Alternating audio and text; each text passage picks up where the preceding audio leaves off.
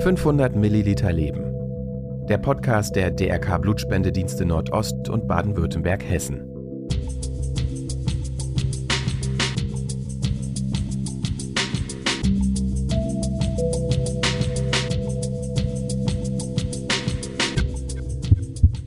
Wir müssen uns immer im Klaren sein, es kann jeden von uns treffen. Auf unterschiedliche Art und Weise, so wie auch jeder Unfall uns treffen kann.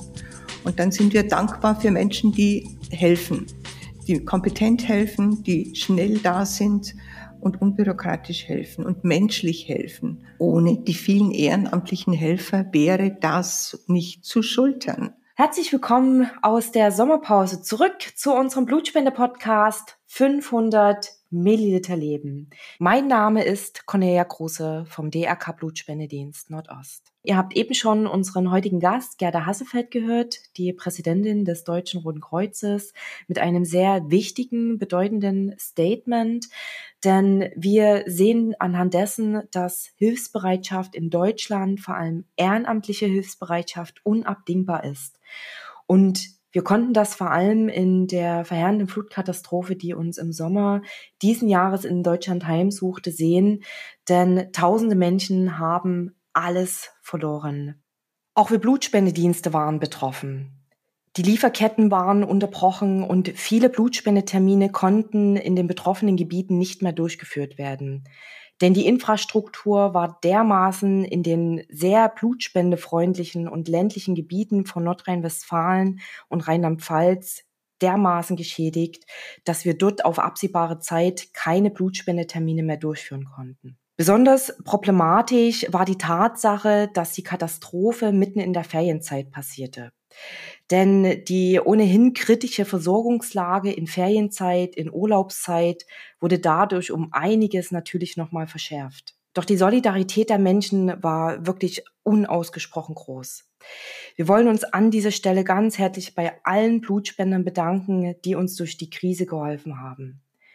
Doch nicht nur unseren Blutspendern gebührt unsere Dank, auch den vielen engagierten ehrenamtlichen Mitarbeitern, die uns tagtäglich bei unserer Arbeit unterstützen, wollen wir an dieser Stelle unseren großen Dank aussprechen.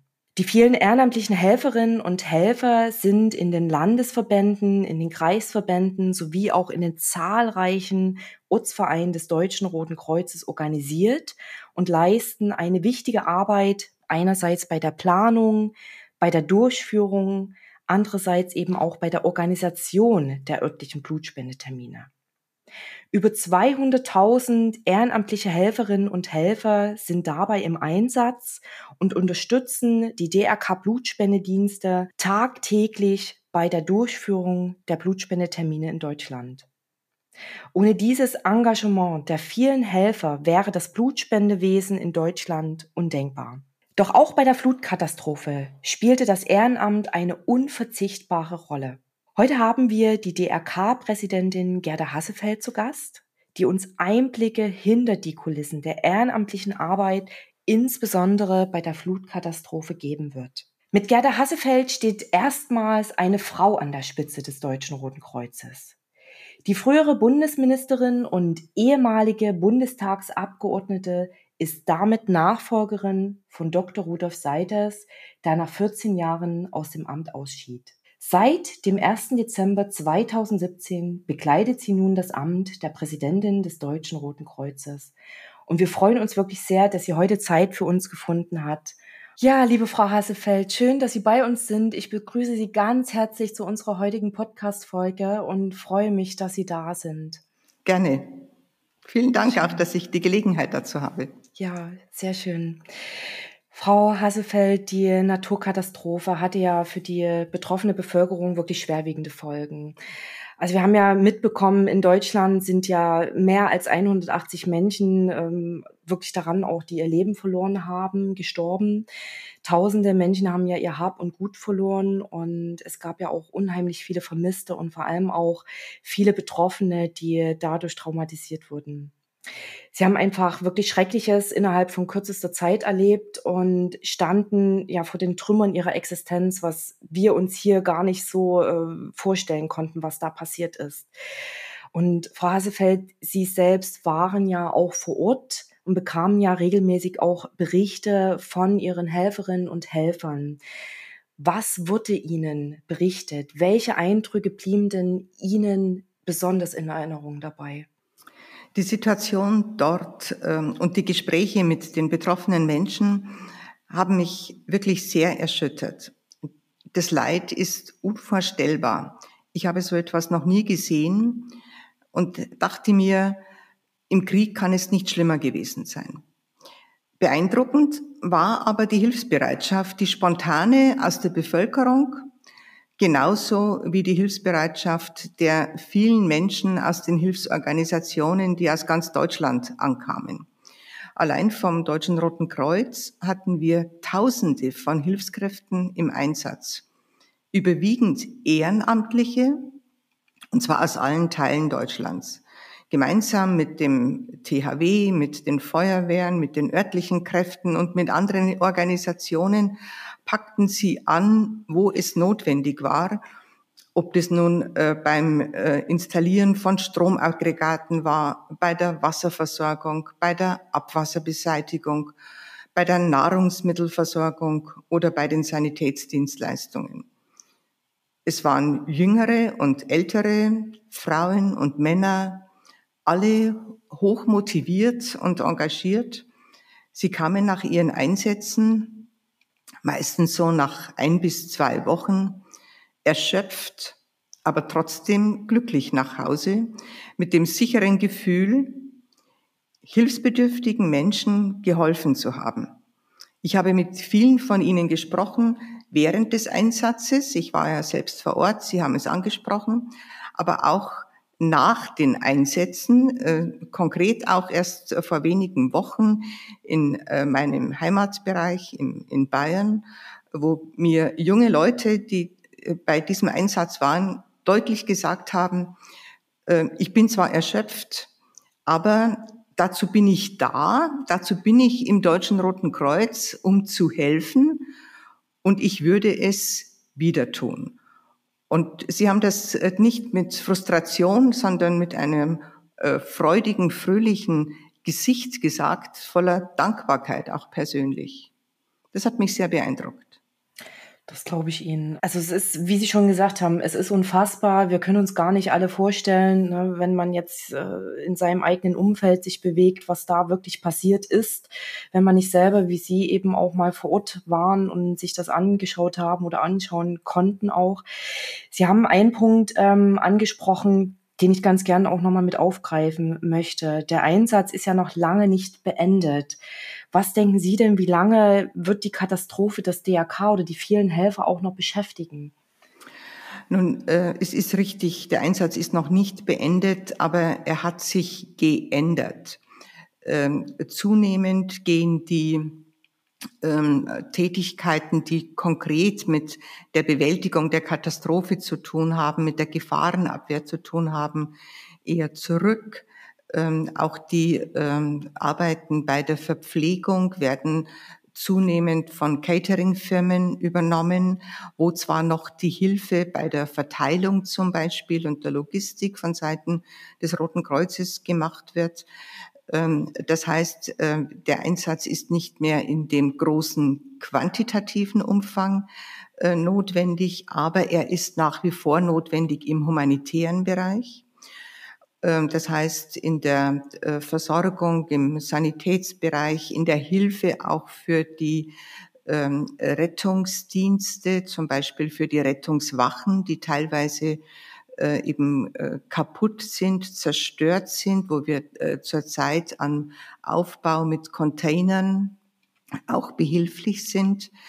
Ähm, außerdem sind auch noch unsere oder einige unserer ähm, äh, mobilen Arztpraxen im Betrieb, weil auch äh, Arztpraxen, ähm, die Häuser und die Einrichtungen zum Teil zerstört sind. Das heißt also, der Einsatz ist etwas geändert, er ist reduziert, aber er ist nach wie vor notwendig. Beispielsweise übrigens auch beim Bau von Kläranlagen. Wir sind äh, noch äh, dabei, jetzt eine zweite Linie bei einer Kläranlage zu installieren in Rheinland-Pfalz, damit das äh, Abwasser nicht ungeklärt in die Ahr fließen kann. Ein wichtiges, auch umweltpolitisches Momentum. Ähm, das ist nicht zunächst einmal nicht unbedingt zu verbinden mit dem Roten Kreuz, aber es ist so. Und interessant ist, dass diese, dieses Modul der Kläranlage eigentlich gedacht war für einen Auslands, für Auslandseinsätze, zum Beispiel in Afrika, bei Überschwemmungen oder Erdbeben und ähnlichem. Und ähm, da wird es nun im eigenen Land benötigt. Auch das macht deutlich, äh, was, äh, wie breit das Spektrum des Roten Kreuzes letztlich ist. Wir haben zugesagt, und da bleibe ich dabei, wir bleiben, solange uns die Menschen in dieser Region brauchen und wir bleiben mit diesen äh, Aufgaben dort, die wir auch leisten können. Das ist, das ist einfach großartig. Also ich denke auch, äh, nicht ich denke, sondern die Menschen vor Ort, äh, die wirklich auf diese Hilfe angewiesen sind, diese Dankbarkeit in dem Moment, also die wird unheimlich groß sein bei allem, was ja dort auch passiert ist und was die Menschen dort ja auch wirklich alles verloren haben teilweise. Das ist eine unheimliche Solidarität, die da wirklich passiert an der Stelle. Das, das ist richtig. Und das ist auch wiederum erfreulich, dass wir diese Solidarität in unserem Land spüren. Dass äh, deutlich wird, äh, wir sind kein Land von Egoisten, wo jeder nur auf sich schaut, sondern äh, dann, wenn Hilfe notwendig ist, diese Hilfe auch gewährleistet wird. Äh, das haben wir gespürt bei der spontanen Hilfsbereitschaft der Bevölkerung und bei der großen Spendenbereitschaft auch der Bevölkerung. Wir haben es gespürt bei ähm, dem selbstverständlichen ehrenamtlichen Einsatz aus den Reihen der Hilfsorganisationen, wie eben auch beim äh, Deutschen Roten Kreuz. Da äh, bin ich wirklich äh, ein Stück auch stolz darauf und sehr dankbar gegenüber denen, die diese Hilfe ähm, geleistet haben unter Zurückstellung aller persönlichen Interessen. Da, da sprechen Sie auch ähm, ein was Gutes oder auch in den letzten Momenten schon mit an mit der Kläranlage, wo sie eben, oder als sie eben gesagt haben, eigentlich war die für ein ganz anderes Einsatzgebiet äh, gedacht. Jetzt kommt sie direkt bei uns vor Ort in Deutschland zum Einsatz, was ja auch sehr, sehr schnell passieren muss. Wie muss ich denn jetzt unsere Zuschauer und Zuhörer, ähm, wird es ja bestimmt auch interessieren, wie muss man sich das vorstellen? Wie schnell reagiert das DRK? Es gibt ja dann auch eine Zusammenarbeit mit anderen äh, Organisationen diese, da, da kann man ja nicht lange warten. Wie wird das koordiniert? Wie können wir uns das vorstellen als Laie? Nun, zur Ehrlichkeit gehört, dass am Anfang ähm, bei so großer Hilfsbereitschaft äh, die Organisation des Einsatzes durchaus ähm, einige Risse hatte, sagen wir ganz vorsichtig. Ja, es war natürlich schwierig, äh, so verschiedene äh, Vertreter von Hilfsorganisationen, von unterschiedlichen Hilfsorganisationen mit den unterschiedlichen Ressourcen, äh, die äh, vorhanden sind, die notwendig sind, zusammenzuführen und einigermaßen effektiv auch einzusetzen.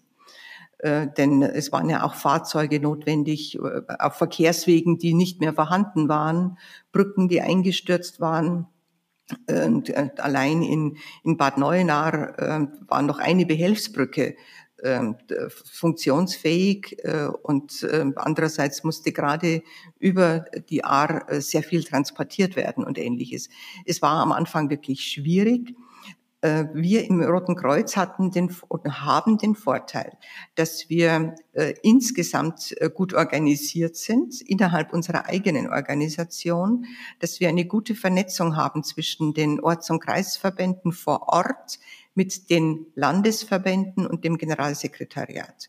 Wir haben hier in Berlin im Generalsekretariat einen, äh, ein Zentrum, ein Lagezentrum äh, gehabt, haben es immer noch, zwar jetzt mittlerweile reduziert, in dem alle Bedarfe zusammengeführt wurden und in äh, dem auch organisiert wurde, was zum Beispiel von vorhandenem Material aus Bundesbeständen, also aus unseren eigenen Beständen, wie beispielsweise Stromaggregate oder auch ähm, diese Teile der Kläranlage oder diese mobilen Arztpraxen eingesetzt werden können, dass sie transportiert werden, also die ganze Logistik dafür und auch die Zusammenarbeit und Koordinierung mit den Landesverbänden.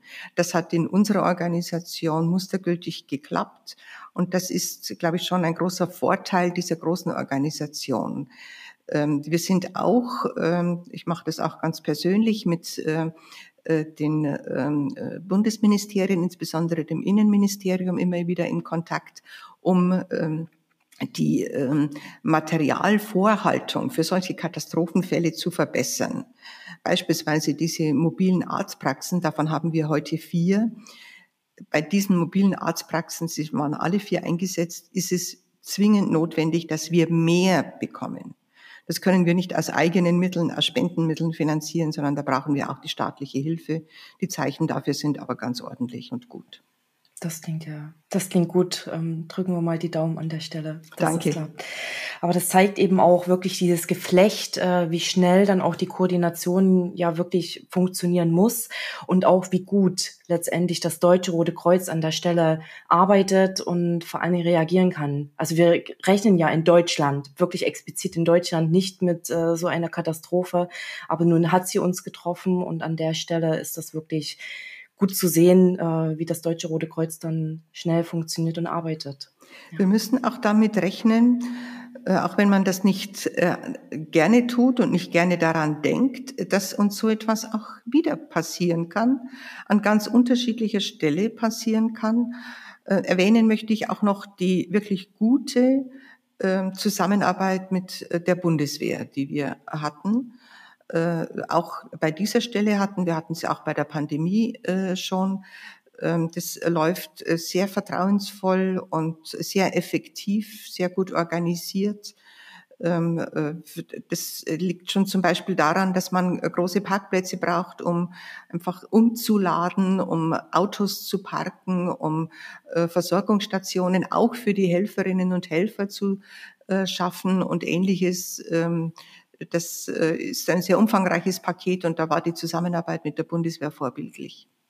Schön, das ist schön zu hören. Frau Hassefeld, so, Sie hatten es ja schon auch angedeutet, dass äh, teilweise die Helfer auch wieder in ihre Heimat zurückgehen, in ihren Alltag zurückgehen.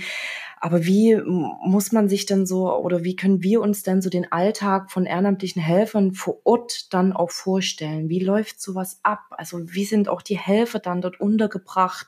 Das muss ja auch alles organisiert mhm. werden. Äh, das ist wirklich sehr, sehr unterschiedlich. Also in den Flutkatastrophengebieten war es so, dass teilweise die Helferinnen und Helfer in ähm, äh, Zelten auch übernachtet haben, äh, gemeinsam mit Betroffenen in sogenannten Notunterkünften. Äh, das äh, in anderen Orten, beispielsweise in Koblenz, hatten wir äh, durch die Zusammenarbeit mit der Bundeswehr die Möglichkeit, ähm, in einem großen Ausbildungszentrum der Bundeswehr ähm, Zimmer zu bekommen für Helferinnen und Helfer, äh, die dort auch dann ähm, ein Stück weit, zumindest morgens und abends, äh, Verpflegung, für Verpflegung sorgen konnten, äh, so dass dieses eben sehr unterschiedlich war, je nach Einsatzgebiet. Vor Ort ähm, im ehrenamtlichen Bereich ist es ganz verschieden.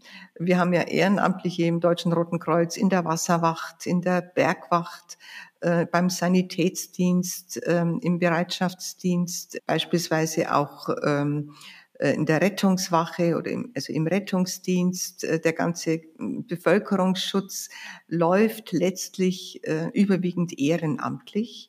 Und das gilt für viele andere Hilfsorganisationen auch. Das heißt also, diese Frauen und Männer äh, sind qualifiziert, sie machen Fortbildungen, Ausbildungen, im Rettungshundebereich beispielsweise auch alles ehrenamtlich. Äh, und äh, sind dann, wenn äh, sie gebraucht werden, zu jeder Tages- und Nachtzeit auch verfügbar mit ihren Kompetenzen. Und das ist das große ähm, Momentum beim Ehrenamt, dass sie eben sofort und schnell und unbürokratisch mobilisierbar sind, greifbar sind und mit ihrer Qualifikation eben auch kompetent helfen. Ja, und das zeigt ja auch letztendlich dieses Spektrum an ehrenamtlicher Tätigkeit. Sie haben es ja auch gerade schon, man kann in der Wasserwacht tätig sein, überall im Einsatz. Gibt ja das gibt ja keine ehrenamtliche Tätigkeit mehr, äh, die man heute nicht bestreiten kann. Auch eben beim Blutspendedienst. Also unser Blutspendewesen äh, wäre ja ohne Ehrenamt undenkbar. Und so ist es, äh, ja. Sie haben es ja gerade auch angesprochen, die Wichtigkeit der Arbeit. Wenn wie ist das für Sie persönlich als Präsidentin, wenn Sie sagen, ehrenamtliche Tätigkeit, wir sehen es ja jetzt an der Flutkatastrophe, wie unabdingbar das ist, aber für Ihre Arbeit speziell als Präsidentin beim Deutschen Roten Kreuz, wie wichtig ist die Arbeit des Ehrenamtes? Ich sage Ihnen ganz ehrlich, es motiviert auch mich zu sehen, wie an der Basis äh, engagiert in der Freizeit, neben Beruf, neben der Familie äh, hier geholfen wird und ähm, einfach äh, angepackt wird. Sie haben das Beispiel Blutspendedienst ja genannt. Ohne die vielen ehrenamtlichen Helfer wäre das nicht zu schultern. Und es wäre auch äh, alles, was wir in der Pandemie gemacht haben, von den Testzentren über den Aufbau der Impfzentren in so kurzer Zeit, das wäre ohne ehrenamtliches Engagement nicht möglich gewesen. Und ich sage bewusst auch das organisierte ehrenamtliche Engagement. Denn bei aller äh, Wertschätzung von spontaner Hilfsbereitschaft, vieles muss eben auch organisiert werden, muss in einer Gemeinschaft geübt werden. Äh, es muss ähm, auch gerade in Katastrophenfällen dann auch zusammengearbeitet werden mit anderen Hilfsorganisationen, beispielsweise mit der Feuerwehr, mit dem Technischen Hilfswerk und anderen Hilfsorganisationen. Ähm, das alles kann nur ähm, organisiert gemacht werden. Nicht so nach dem Motto, jetzt habe ich gerade mal Zeit und Lust und dann äh, helfe ich, äh, sondern ähm, ich äh, organisiere mich, ich bilde mich aus, ich bilde mich fort, ich übe mit anderen ähm, und um dann einsatzfähig zu sein im Katastrophen- und im Ernstfall. Das ähm, motiviert mich auch. Ich mache meine, meine Arbeit ja auch ehrenamtlich. Und es macht mir auch ähm, nach meiner langjährigen politischen Tätigkeit große Freude, weil ich hier spüre, dass das, was ich jahrzehntelang als Politikerin immer äh, begleitet habe, und was ich auch immer mit Anerkennung begleitet habe, eben auch ein Stück weit jetzt selbst einbringen kann in diese ehrenamtliche Tätigkeit. Das ist ganz toll. Und wenn uns jetzt gerade jemand zuhört, Frau Hassefeld, der sagt, oh, das interessiert mich jetzt, ich möchte das auch gerne tun, ähm, wohin kann sich jemand wenden, der gerne auch ehrenamtlich tätig werden möchte? Also am besten äh, in äh, seinem äh, unmittelbaren Lebensumfeld ähm, äh, bei einer der Organisationen, die ähm, ihm entweder durch entsprechende Arbeit auffallen oder durch Bekannte ähm, bekannt sind, durch Freunde bekannt sind, wo die Arbeit zum Beispiel des Roten Kreuzes, zum Beispiel der Feuerwehr oder des Technischen Hilfswerks äh, irgendwo einem nahe steht, eine Organisation, wo man das Gefühl hat, da kann ich entweder noch etwas dazu lernen oder ich ähm, kann das, was ich äh, schon kann, äh, gut einbringen, ähm, sich einfach vor Ort an diese Organisation zu wenden und mal das eine oder andere ausprobieren. Das gilt für junge Leute genauso wie für ältere. Äh, wir haben ja ein hohes Potenzial an äh, Frauen und Männern, die äh, zum Beispiel nach ihrem ähm, Berufsalltag äh, noch wirklich rüstig sind Erfahrungen einbringen können, ähm, ihre Eigenschaften ähm, da noch richtig zur Geltung zu bringen. Und das ist immer wieder meine Erfahrung bei Gesprächen. Das tut gerade diesen Menschen sehr, sehr gut, gibt ihnen eine Struktur und Aufgabe und damit einen weiteren Sinn in ihrem Leben. Sehr schön. Also wenn wir jetzt Zuhörer haben, die gerne sagen, ja, das betrifft mich auch, dann gerne, wie gesagt, an den ortsässigen Ortsverein oder Kreisverband wenden oder auch unter drk.de mal reinschauen. Dort denke ich, äh, kann man auch die ein oder andere Anlaufstelle noch finden. Denke, da können wir vielleicht den einen oder anderen jetzt auch gewinnen. Das hoffe ich auch. Das wäre sehr Das schön. wünsche ich auch diesen Menschen, weil Genau. es Ja. äh, eben auch Erfüllung bringt und äh, Zufriedenheit bringt. Und ähm, ich merke das an mir selbst. Es macht Freude, sich äh, noch einzubringen mit den Erfahrungen, Kenntnissen und Kontakten, die man über Jahrzehnte lang gesammelt hat. Ganz genau. Und man äh, findet ja auch neue Kontakte wieder, neue soziale Genau. Gemeinschaften, die man kennenlernt. Also ehrenamtliche Tätigkeit äh, ist nicht nur, dass man von sich was äh, von seiner Zeit gibt und äh, Einsatz gibt, sondern man lernt ganz, ganz viele tolle neue Menschen Ja. auch kennen. Genau. Ja, liebe Frau Hasefeld, eine Frage am Rande. Haben Sie denn selbst einmal schon Blut gespendet, schon Erfahrungen mit dem Thema Blutspende sammeln können? Als Studentin, als Studentin habe ich gespendet. Ja. Mittlerweile bin ich schon, mittlerweile bin ich schon zu alt. Ja, liebe Frau Hassefeld, äh, das war ein wirklich sehr, sehr interessantes Gespräch, wenn auch das Thema gerade mit Blick auf die Flutkatastrophe ein bisschen schwer wiegt. Aber es ist wichtig, dass wir das nach den vielen Wochen einfach nochmal auch thematisieren, denn es zeigt, dass die ehrenamtliche Tätigkeit unabdingbar ist und immer wieder gebraucht wird. Und gerade in solchen Situationen, ohne dem wäre es einfach nicht möglich gewesen, diese Situation zu stemmen.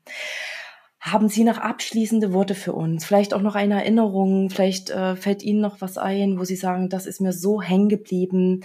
Oder Sie möchten unseren Zuhörern noch was mitgeben? Haben Sie da noch ein paar abschließende Worte für uns? Also mir fällt noch ein, wenn ich das noch einbringen darf, eine Schilderung aus ähm, dem Krisengebiet, jetzt aus dem Flutkatastrophengebiet eines jungen Helfers, der mir schilderte, dass ein anderer Helfer, und zwar einer vom THW, auch ein junger, in die Situation kam, als er Schutt und Schlamm aus dem ähm, äh, Haus ähm, wegschaufelte, dass da etwas ähm, äh, Festes auf einmal kam und äh, dieser junge Mann hatte auf einmal äh, die Hand eines toten Säuglings ähm, auf seiner Schaufel und dann in seinen Händen. Und äh, diese Schilderung äh, hat eben dann auch dazu geführt, dass dieser junge THWler natürlich auch psychologische Beratung und Betreuung brauchte.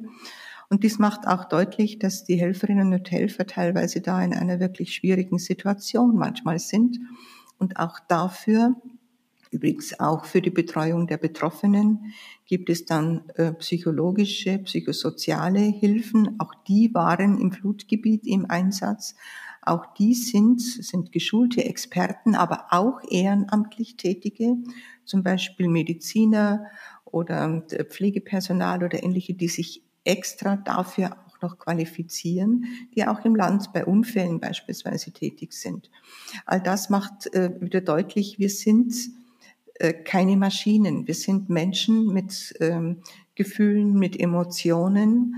Ähm, und dies alles so mit einzubringen in unsere Gesellschaft, das ist ein wahnsinnig großer Wert und auch eine Notwendigkeit. Und ähm, auch wenn diese Situation in der Flutkatastrophe so schrecklich sie auch äh, war und ist, ist, äh, wir müssen uns immer im Klaren sein, es kann jeden von uns treffen, auf unterschiedliche Art und Weise, so wie auch jeder Unfall uns treffen kann. Und dann sind wir dankbar für Menschen, die helfen, die kompetent helfen, die schnell da sind und unbürokratisch helfen und menschlich helfen. Und ähm, ich würde mir wünschen, dass äh, diese ähm, dass dieses Gefühl sich wirklich in der Gesellschaft ganz breit macht und eben auch dann dazu führt, dass der eine oder andere sagt, Mensch, äh, da kann ich mich auch einbringen. Das ist etwas Gutes, etwas Sinnvolles, das bereichert auch mich selbst. Und das wünsche ich möglichst vielen Menschen. Ganz, ganz tolle Abschlussworte, Frau Hassefeld. Vielen, vielen Dank, dass Sie unser Gast heute waren. Ja, ich wünsche Ihnen alles Gute und tolles Engagement auch für Sie. Ich danke Ihnen herzlich für dieses Gespräch auch. Dankeschön. Ja, wie ihr sehen konntet in den vergangenen Minuten, ohne das ehrenamtliche Engagement in Deutschland wäre so vieles nicht denkbar. Vielen, vielen Dank nochmal an dieser Stelle für die vielen ehrenamtlichen Helferinnen und Helfer in Deutschland. Ja, ihr Lieben, wir sind schon wieder am Ende unserer heutigen Sendung, unserer heutigen Folge.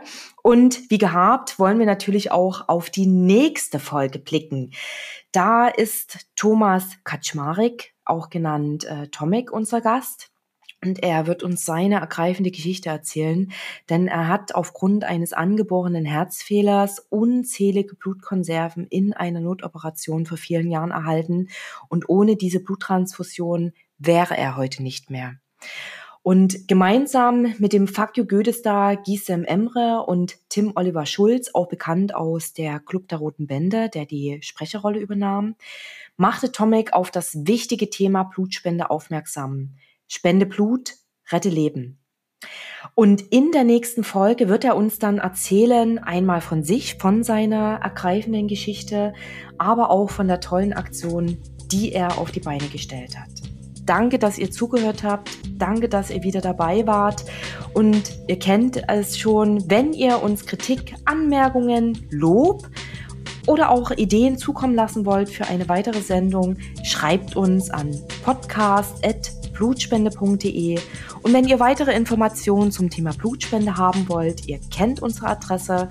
Ich sage sie aber auch gern nochmal www.blutspende.de.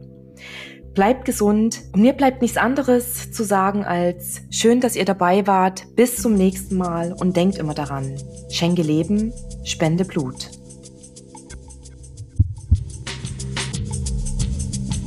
»500 Milliliter Leben«.